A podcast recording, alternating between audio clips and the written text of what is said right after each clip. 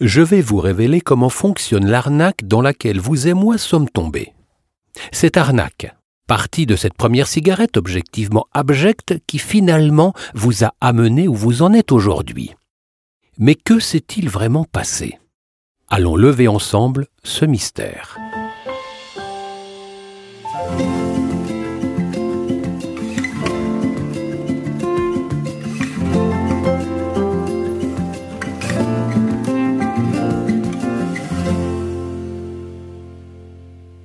Arrêter de fumer est beaucoup plus simple que ce que pensent les fumeurs.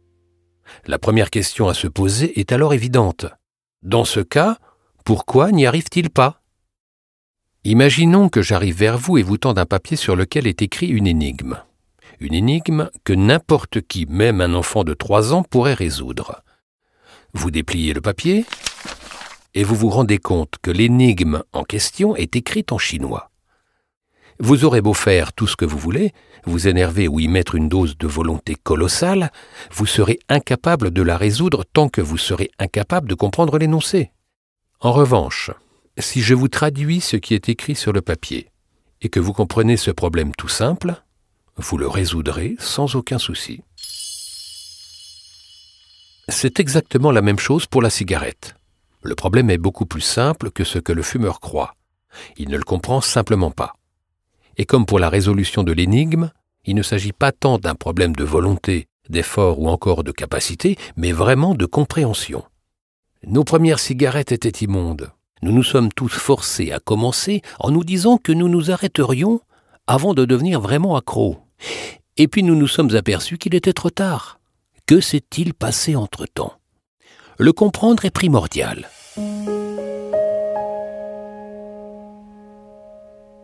Imaginez que vous alliez ouvrir votre boîte aux lettres.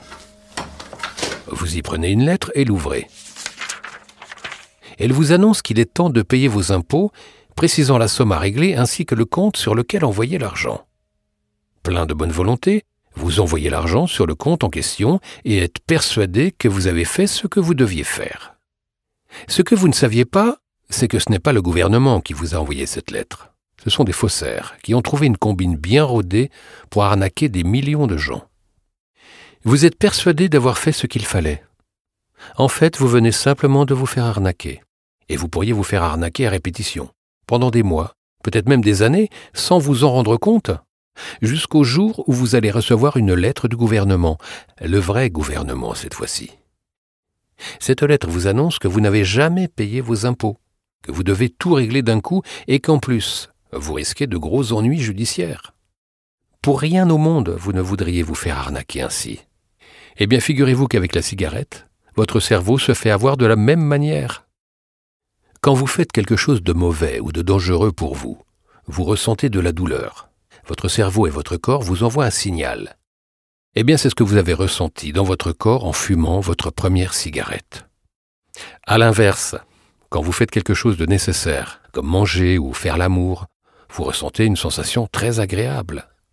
Quand vous ressentez ce genre de sensation agréable, c'est que votre cerveau a envoyé une hormone qu'on appelle la dopamine, ou l'hormone du plaisir. Eh bien, c'est en utilisant cette hormone que la cigarette vous a fait tomber dans son piège. Juste avant d'envoyer de la dopamine, votre cerveau reçoit un signal. C'est exactement la même chose pour vous dans cette histoire d'impôt. Le signal qui vous invite à les payer est la lettre du gouvernement.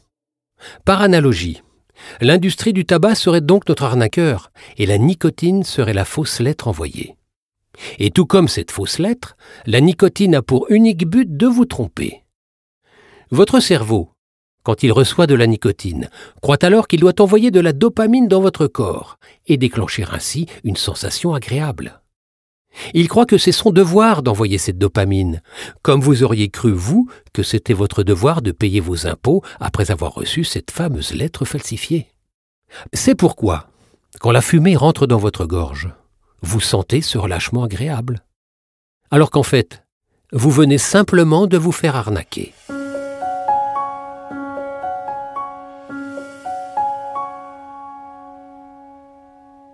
Au départ, l'apprenti fumeur ne ressent aucun plaisir. Il ressent du dégoût et de la douleur. C'est son corps qui l'avertit. Fumer lui apparaît alors encore comme désagréable. Il ne pense donc pas qu'il vient de tomber dans un piège. Mais il est déjà en plein dedans. En vous forçant, vous avez bien continué à fumer, n'est-ce pas? Reprenons l'image du courrier dont nous parlions il y a quelques instants. En fumant vos premiers paquets, vous avez déclenché des envois massifs de courrier de nicotine, à tel point qu'il a fallu construire de nouvelles boîtes aux lettres dans votre cerveau pour tous les recevoir. Une boîte aux lettres dans la vie normale, ça ne dit pas un mot quand on la vide. En revanche, ces boîtes aux lettres à nicotine, elles s'emballent et deviennent complètement folles dès qu'elles sont vides. Dès que la nicotine sort du corps du fumeur, dès que les boîtes aux lettres se vident, il ressent un sentiment intense de vide et de manque. C'est cette sensation de ventre qui se noue, de cœur qui s'agite ou de gorge et de mâchoire qui se crispe. Quand la nicotine sort de son corps, il ressent de l'anxiété et veut calmer au plus vite ces sensations désagréables. Alors il fume une cigarette et remplit à nouveau ses boîtes aux lettres, qui seront vidées très peu de temps plus tard et créeront à nouveau ses désagréments. C'est un cycle sans fin. Au moment où il a commencé à fumer, le fumeur a fourni un véritable effort pour dépasser le dégoût de la cigarette. Et à l'époque, il avait l'impression que ça valait le coup, parce qu'il était persuadé que ça l'aiderait à régler des tas de problèmes dans sa vie. Être intégré peut-être, ou simplement faire comme les autres, ou encore agir dans un esprit rebelle en affirmant sa liberté. Il va alors s'acharner à fumer et va rentrer dans un engrenage. Les efforts qu'il fournit pour rentrer dans cette habitude sont d'ailleurs beaucoup plus importants que ceux qu'il devra fournir pour arrêter de fumer. Nous y reviendrons. Je vais vous demander de commencer par faire un petit exercice. Exercice qui vous aidera beaucoup au moment où vous vous libérerez de votre addiction. Il était important de vous transmettre l'image des boîtes aux lettres pour que vous compreniez bien les mécanismes mis en œuvre. Ce qu'il faut retenir de cette image, c'est qu'en vous forçant à commencer à fumer, vous avez créé quelque chose en vous dont le seul but est de s'approvisionner en nicotine. Dès que la nicotine sort de votre corps, cette chose vous fait croire que vous êtes dans une situation de danger et vous ressentez alors un vide extrêmement désagréable, une sensation gênante que vous avez envie de calmer tout de suite, une pulsion. Je vais vous demander à partir de maintenant de mettre un visage sur cette chose que vous avez créée. Un petit diable qui serait logé dans votre ventre, à l'endroit exact où vous ressentez cette sensation qui vous pousse à allumer cette cigarette. Ce petit diable ne se nourrit que de nicotine. Dès qu'il a à nouveau faim, il met tout en œuvre pour que vous lui donniez ce qu'il veut, immédiatement. Et il saura, pour arriver à ses fins, jouer sur vos sentiments et sur vos peurs. Il va même réussir à jouer d'illusions. Il va vous mettre des illusions en tête. J'insiste sur ce terme d'illusion, car il sera particulièrement important pour la suite. Je me souviens, à l'époque où j'étais encore fumeur, que j'avais l'impression qu'il allait se passer quelque chose de terrible si j'arrêtais de fumer, comme si j'étais en face d'un réel danger. Mais c'est idiot. Avez-vous déjà entendu parler de quelqu'un qui serait mort de ne pas avoir fumé? Cette sensation de danger est une des illusions dont je parle. À partir de maintenant, à chaque fois que vous avez envie de fumer, je vous invite à visualiser ce petit diable. Il faut que vous arriviez à saisir que ce n'est pas vous qui avez besoin de fumer. C'est en fait lui qui vous pousse à fumer. Et à chaque fois que vous fumez, vous lui donnez des forces. L'essentiel à retenir est que fumer ne fait que calmer un manque. C'est ce qu'il y a de plus ironique dans cette addiction. Le fumeur cherche simplement à retrouver la sérénité qui pourrait l'habiter si ce manque n'existait pas. Je vous garantis que ce manque ne sera bientôt qu'un lointain souvenir. Et vous n'avez pas encore idée du bien que ça va vous faire.